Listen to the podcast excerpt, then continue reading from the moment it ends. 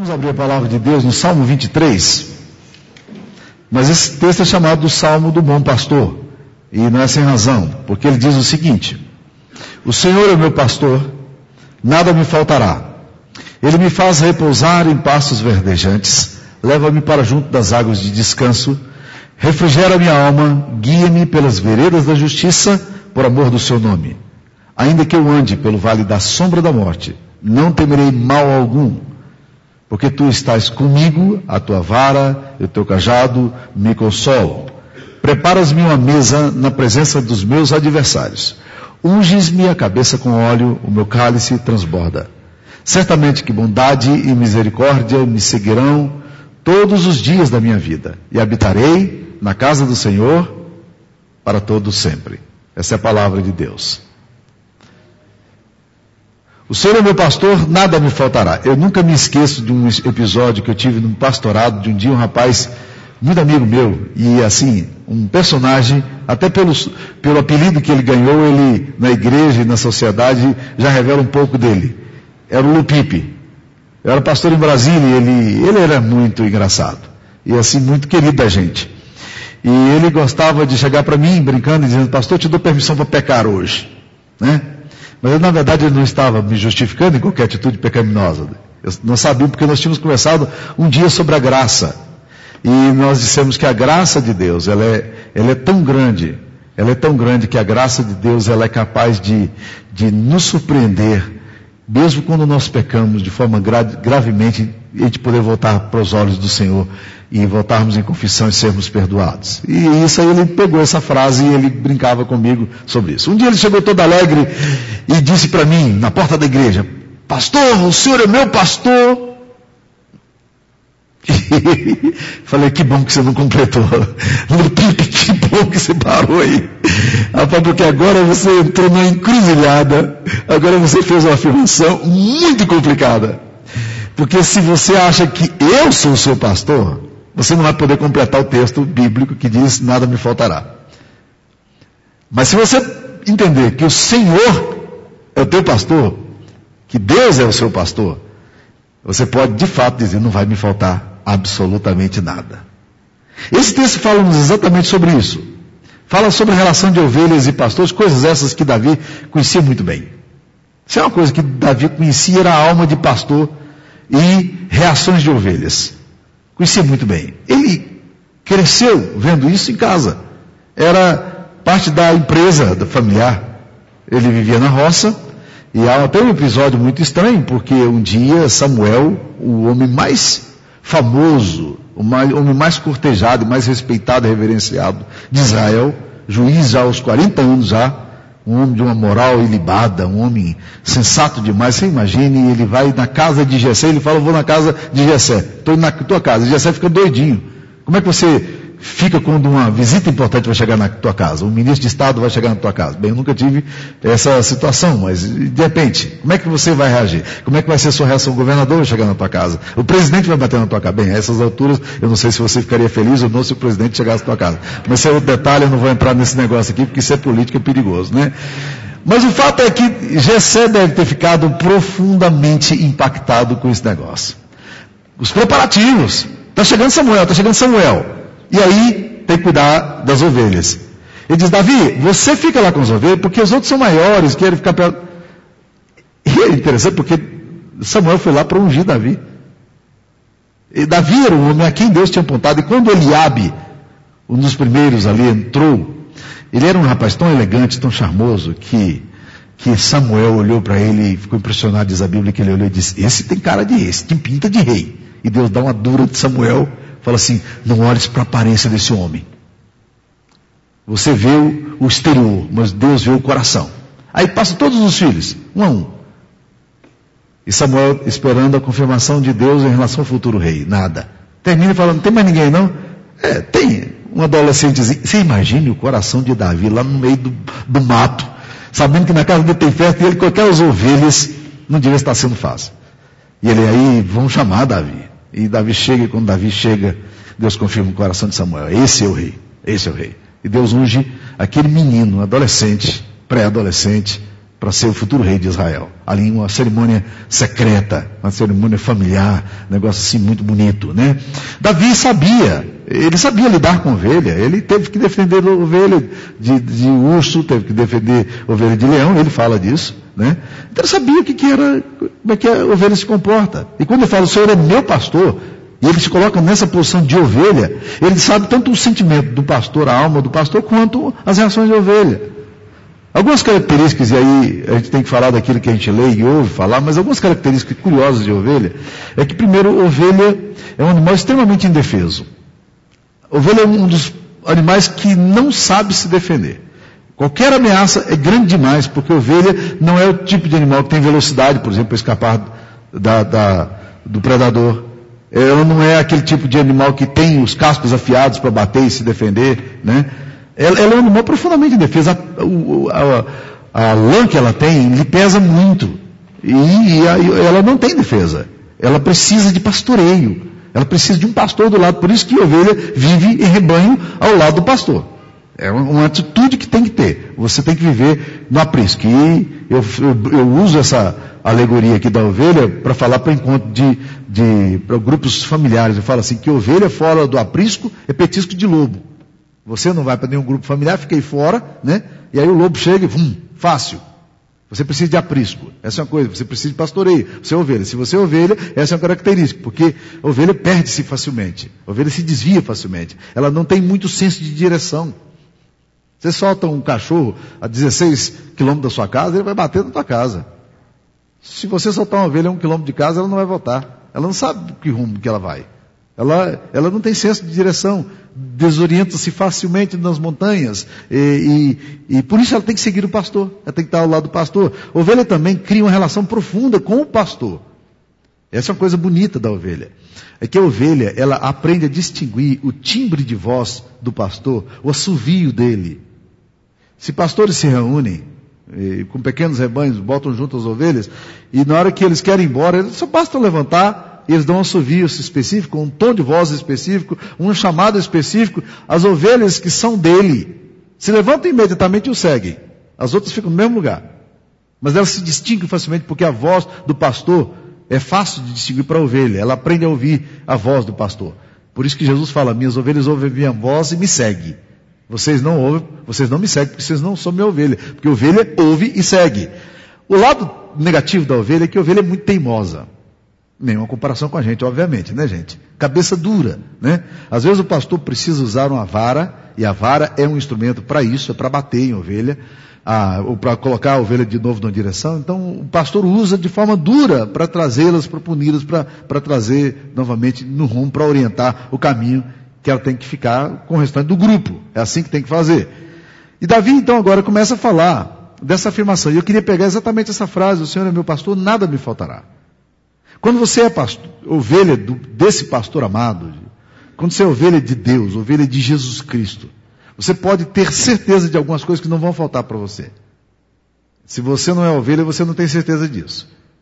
Mas se você é uma ovelha teimosa também, você pode não ter certeza disso. Ovelha costuma ser desobediente também. Mas vamos ver algumas coisas que não vai faltar. A primeira coisa que nós percebemos no texto é que não vai faltar relacionamento. Porque ele diz: O Senhor é meu pastor. O que Davi vai demonstrar aqui é que o pastor, na verdade, se identifica de forma pessoal e única com ele. Ele é meu pastor. Você pode dizer, ele, ele cuida de mim, ele é meu, eu sou dele. Eu pertenço ao seu rebanho. Existe aqui relacionamento de afeto. A ovelha anda com o seu pastor. Ela tem identidade com o pastor. Ela não é coisa. Ela, ela reconhece o pastor. Ela não está abandonada à própria sorte. Jesus até chegou a falar o seguinte: olha, a, a, a, os pastores que são mercenários, eles veem o lobo vir e não os defendem, mas vocês são a minha ovelha. E vocês nunca perecerão eternamente, porque aquilo que o Pai me deu é maior do que tudo, e das mãos do Pai ninguém pode arrebatar, não vai sair. É essa relação de identidade, eu tenho identidade em Jesus. Eu tenho relacionamento, não vai te faltar relacionamento porque o Senhor é o seu pastor. Segunda coisa que esse texto nos ensina é que não vai faltar provisão. Não vai faltar nada para a sua vida. E isso para nós é um negócio extremamente interessante, porque, porque muitas vezes nós temos muita insegurança em relação às coisas que podem nos faltar. Nós somos uma geração com muita facilidade para o medo. Aliás, a palavra medo é a palavra que, é, a ideia de medo, o sentimento medo é o que mais aparece na Bíblia. Depois de medo aparece a ira, que aparece 515 vezes. Mas medo é a coisa central da Bíblia, é o sentimento mais comum. Por isso que Jesus sempre está falando, homens de pequena fé, por que vocês estão com medo? E ele está falando aqui, não precisa ter medo de nada, porque não vai faltar para vocês provisão. Tudo o que vocês precisam eu vou dar. Eu sou o pastor de vocês. Eu quero que vocês confiem em mim. Eu vou fazer vocês andarem em pastos, pastos verdejantes, eu vou saciar vocês, nenhuma de vocês vai passar fome, porque não vai faltar absolutamente nada, nenhuma provisão. Eu sou o pastor de vocês. Oh, como isso é importante para nós nos nossos dias, né? Como a gente tem tanto medo das coisas. Vai faltar. Faltar o quê? Quem é o pastor seu? Não vai faltar nada. O Senhor é o seu pastor. Ele disse que não vai faltar nada para você, não vai faltar nada. Porque Deus há de suprir em Cristo Jesus cada uma das nossas necessidades. Ele vai suprir. Isso é promessa dele, bíblica, e a gente pode orar por isso e confiar nisso. Terceira coisa que esse texto aqui nos fala é que ele leva-me para junto das águas tranquilas. Não vai faltar paz. Águas tranquilas é o oposto de águas turbulentas. Um pastor nunca leva sua ovelha perto de correntezas, perto de lugares onde as águas são impetuosas. Porque a ovelha, com a, com a lã que ela tem, se ela se encharcar, ela não vai conseguir nadar e vai morrer afogada. E o, o bom pastor leva para águas tranquilas, para que ele, para que essa ovelha possa beber, saciar a sua sede em lugares em, em que ela não precisa, e o pastor não precisa ficar intranquilo e nem inseguro. Ou seja, vai ter paz no nosso coração. Mesmo quando a gente tiver que passar por situações mais difíceis, Ele vai nos levar para as águas tranquilas, a gente pode ter sossego na alma. A gente pode estar seguro em relação a isso aí. Quarta coisa que o texto aqui nos diz é que ele não vai faltar serenidade, porque fala, refrigera-me a alma. Eu gosto muito dessa expressão. É, a, a, o coração da gente, a alma da gente, às vezes não está refrigerado, não. Às vezes o negócio está pegando fogo, aquecido, calor demais. Às vezes nós estamos muito cansados. Às vezes nós estamos tensos demais. Às vezes nossa preocupação é grande demais. Isso aqui para mim é saúde e cura. O bom pastor, ele vai refrigerar minha alma, apesar do turbulento mundo em que eu vivo, das experiências de explosões de ódio que me cercam. Eu posso estar certo que não vai faltar serenidade para mim.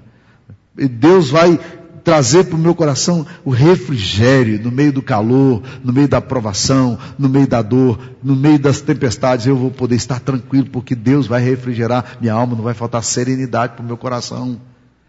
Quinta coisa que o texto aqui fala, não faltará orientação, porque o texto fala, guia-me pelas veredas da justiça.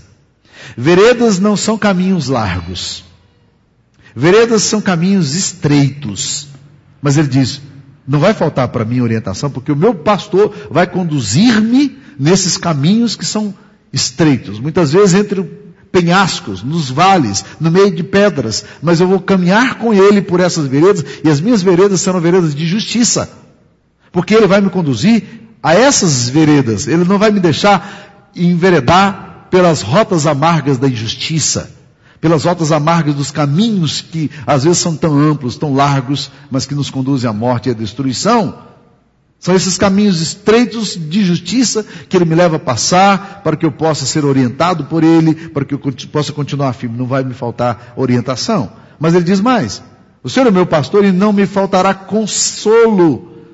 Ainda que eu ande pelo vale da sombra da morte, não vai me faltar consolo. É curioso aqui que o texto não está dizendo que a presença do pastor vai eliminar sombra, o vale da sombra da morte. Não está dizendo isso não. A presença do pastor não vai impedir que você passe pelo vale da sombra da morte. Mas a coisa fantástica que esse texto fala é, ainda que eu ande pelo vale da sombra da morte, eu não vou ficar assustado com nada. Por quê? Porque ele está comigo. Porque sua vara e seu cajado me consolam. Não vai faltar consolo. Eu vou ter que passar por esses lugares. Eu vou ter que passar por esses vales sombrios onde a luz é pouca, onde a sombra parece prevalecer, onde a escuridão insiste em ficar. Eu vou passar por esses lugares em que eu não gostaria de passar. Eu vou passar por esses lugares nada aprazíveis. Muitas vezes eu vou ter que enfrentar esse lugar. Só tem uma coisa maravilhosa que o texto está falando: é que este pastor vai estar comigo. Não vai faltar consolo para mim. Ainda que eu ande pelo vale da sombra da morte, eu vou passar por esse lugar. Mas nesta hora, neste lugar de sombras escuras, de pouca luminosidade, nós seremos capazes de discernir a presença dele e sermos consolados. O texto diz mais, que não vai faltar segurança, eu não vou temer mal nenhum.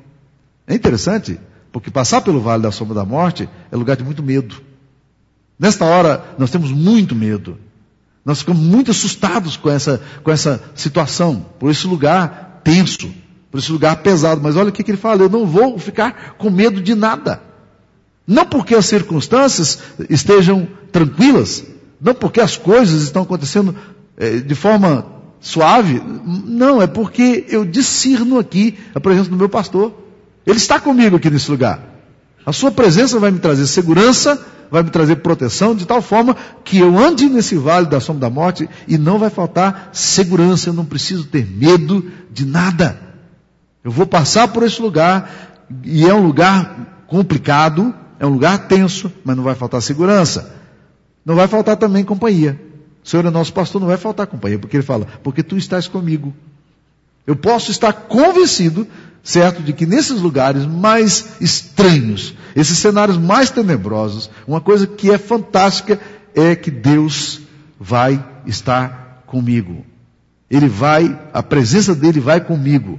Eu gosto muito de estudar aquelas, aqueles quatro cavalos do livro de Apocalipse que nos falam de que existem a peste ali, existe a fome, existe a economia fracassada, né? São os cavalos da, amarelos, os cavalos vermelhos que representam a, a guerra, os cavalos, os cavalos pretos que representam a economia, mas é interessante quando você vai lá para Zacarias, que o profeta Zacarias também fala da mesma coisa de, do livro de Apocalipse, embora tenha sido escrito com um período de distância de quase 800 anos, de um para com o outro, mas é curioso que Zacarias fala assim, saiu o cavalo é, é, vermelho para o norte, e diz assim, mas o cavalo branco foi atrás. O cavalo branco é a figura de Jesus no livro de Apocalipse. Ou seja, onde, onde a peste propaga, onde a violência se manifesta, onde a falência acontece. O texto diz: o cavalo branco vai atrás. Deus não vai deixar-nos sozinhos, em nenhum momento. Esse é o maior desafio que nós, como ovelhas, precisamos quando nós entendemos que Deus é nosso pastor. Você sabe que Deus está com você? Nessa hora mais tensa, mais pesada. Você sabe que não vai faltar companhia para você, de fato. Que você pode estar absolutamente certo. Que quando faltarem forças para você, quando você estiver no lugar mais complicado, não vai faltar companhia. Que Deus quer que você entenda que Ele nunca vai deixar de, estar ao seu lado. Não vai te faltar companhia. O Deus está nos dizendo isso aqui. Outra coisa, não nos faltará disciplina e consolo, porque diz: a tua vara e o teu cajado me consolam. Eu gosto muito de ser consolado pela, pelo cajado. Cajado é aquele, aquela arma do pastor, aquele instrumento do pastor, né, que ele usava, era uma vara comprida, que aqui no final tinha, um, tinha uma, uma curvinha. Para que, que ele usava isso? Ele usava isso porque quando alguma ovelha caía em lugares mais difíceis, no precipício, no despenhadeiro, ou no lugar escuro, ele ia lá com aquela vara comprida, de 3 metros, 4 metros de distância, e que tinha um cabinho lá na ponta e trazia a ovelha. É para proteger, é para consolar.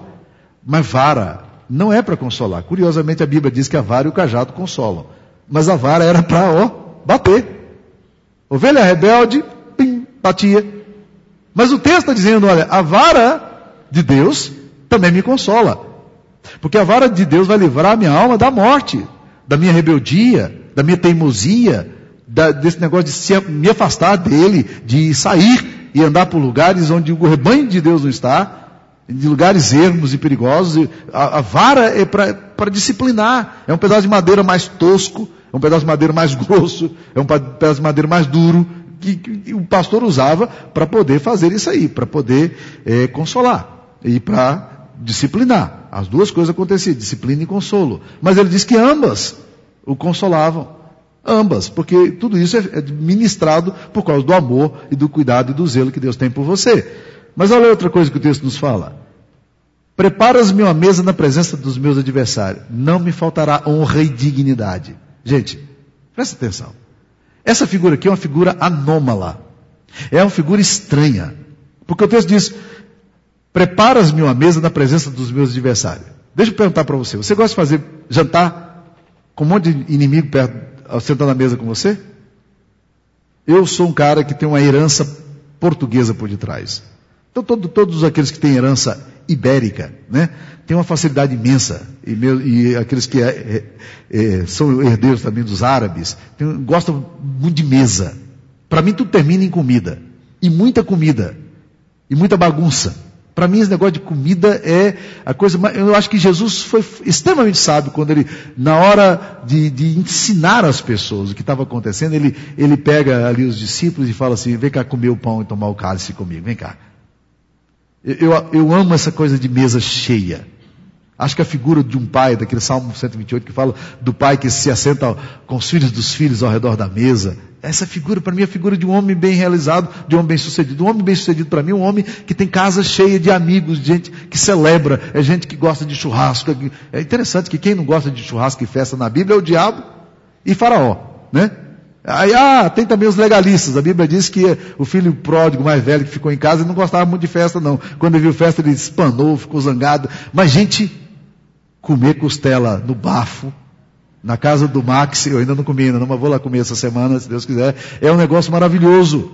Você está entendendo? Esse negócio fantástico. De, agora, o texto aqui não está dizendo disso. O texto está falando assim, prepara-me uma mesa na presença de quem? Dos meus adversários, dos meus inimigos. Aí eu não gosto não. Preparar a mesa para adversário, estou fora. Né? É, se eu puder colocar cianureto, tudo bem. Mas fora disso, fica, fica complicado. Eu não quero me sentar ao redor dos meus inimigos numa, numa mesa. Eu não quero um banquete diante dos meus inimigos. Mas não é disso que Deus está falando. Sabe o que Ele está falando?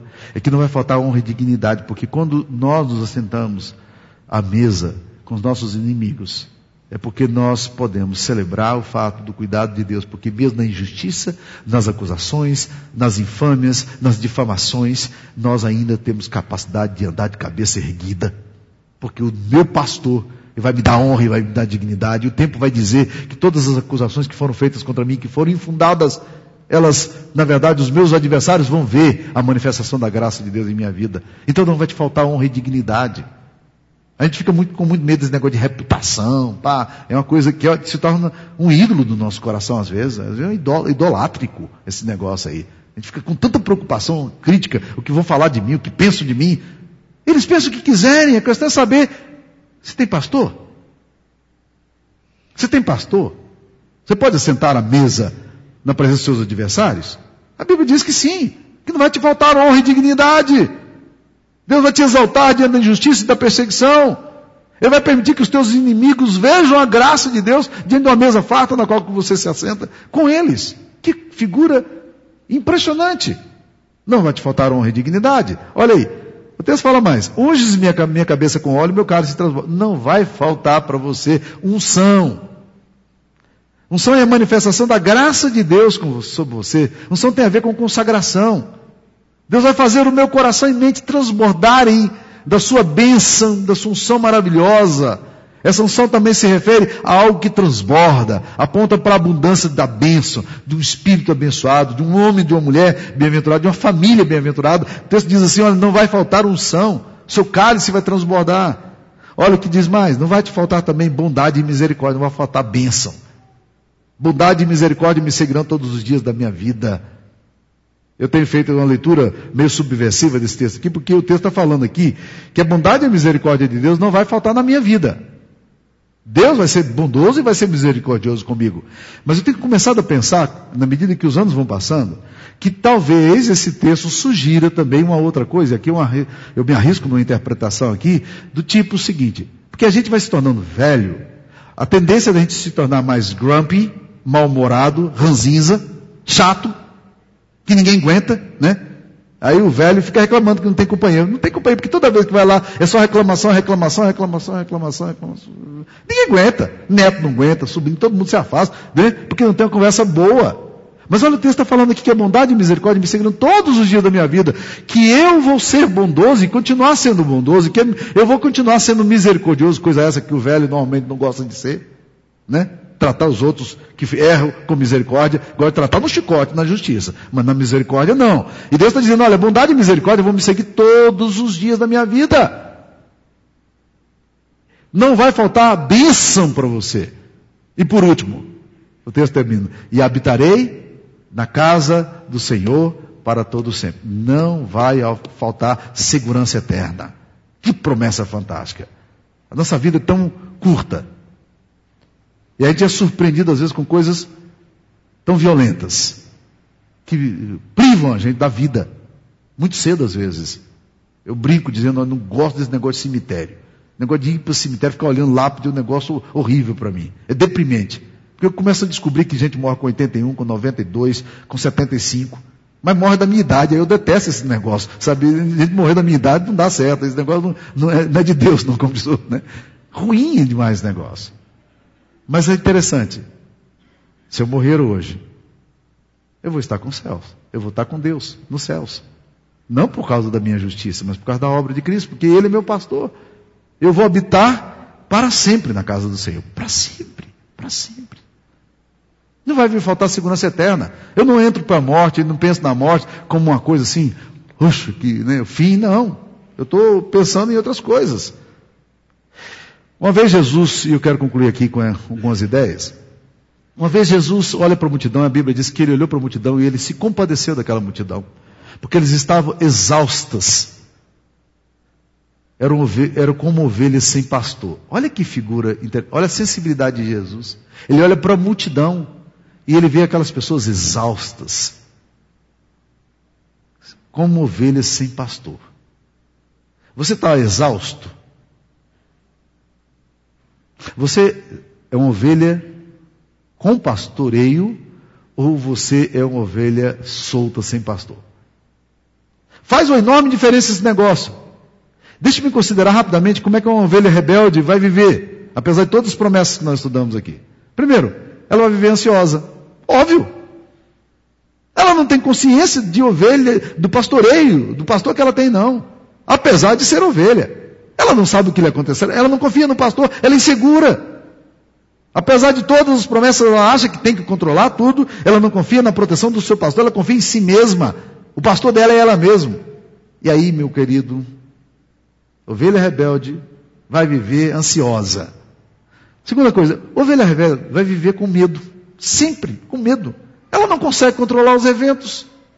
Ela não consegue controlar as críticas, a reputação dela, não consegue controlar a morte e o vale da sombra da morte que ela tem que atravessar, ela não consegue controlar. Mas ela não confia no pastor, então ela não tem segurança. Ela não sabe se o pastor está do lado. O desespero pode se tornar muito forte em ovelhas que não têm pastor porque vão viver com medo. Medo de ficar pobre, medo de ficar só, medo de envelhecer, medo de morrer, medo do medo, medo do imprevisto. Vai ficar assim a vida inteira. É ovelha sem pastor. É ovelha que não tem pastor, porque ela lê, o Senhor é meu pastor, nada me faltará, vai faltar tudo, vai faltar tudo, vai faltar tudo, desespero, vai, vai, vai faltar. Você está se vendo assim, você não vai ter sossego, ela vai viver insegura. Uma ovelha sem pastor vai viver insegura. E pior, ovelha sem pastor, ou pelo menos que não está tendo essa percepção do pastoreio de Cristo, vai ouvir outras vozes. As minhas ovelhas ouvem, ouvem minha voz e me seguem. Vocês não me seguem, disse Jesus, porque vocês são de outro rebanho. Mas as minhas ovelhas me ouvem, elas conhecem a minha voz e eu as conheço. Olha que coisa fantástica. Então, não vai faltar nada.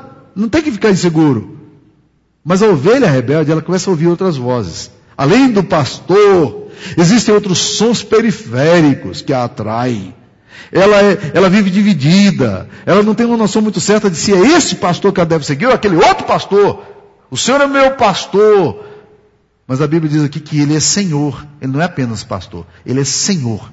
Ele relativiza o poder dos fortes. Ele põe a mesa, uma mesa na presença dos inimigos. Ele nos faz atravessar nos vales sombrios. Ele manifesta o seu poder porque Ele é Senhor. E Ele é pastor porque Ele refrigera a nossa alma. Ele, no meio das maiores aflições, Ele vai iluminar os caminhos mais escuros. Vai seguir conosco na crise. Vai nos levar a passos verdejantes. Vai refrigerar a nossa alma, a sua alma está muito desassossegada.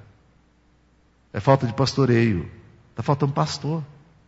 Essa intranquilidade com que você vive é resultante da sua dificuldade de compreender e de traduzir isso para a sua vida. Mas olha aqui, com esse pastor não vai nos faltar nada. Não vai parar a existência a existência nossa vai ter direção. Não faltará uma vida onde as perdas não sejam compensadas pelo consolo, pela presença dele. Não faltará dignidade. Não faltará adversidade, mas a presença de Deus vai estar perto. Não faltará graça nem cuidado na velhice. Não faltará alegria na velhice. Eu não estou condenado a ser um velho rabugento. Ah, Deus está preparando uma mesa para mim, uma vida sem amargura. A unção dele vai estar sobre a minha vida, uma vida de generosidade, de bondade, sempre presente. E mais maravilhoso do que tudo isso é que nós vamos habitar na casa do Senhor para todo sempre. Quem é seu pastor? Você tem pastor? Essa pergunta é fundamental. O que muda para ímpios e justos não são as circunstâncias, mas é a compreensão. Um tem a compreensão de que tem pastor, outro tem a compreensão de que não tem pastor. Um sente-se seguro ao lado do pastor, porque o pastor está ao seu lado, ele sabe estar ali. O outro se desespera, porque sem pastor é muito difícil. A Bíblia diz que Deus manda só sobre justos e injustos. Essa é a graça comum. Para justos e, e para crentes e descrentes. É a graça comum. Deus manifesta sua bondade para todo mundo, mas as crises surgem para ambos. O que vai diferenciar nessa hora é quem tem pastor e quem não tem pastor.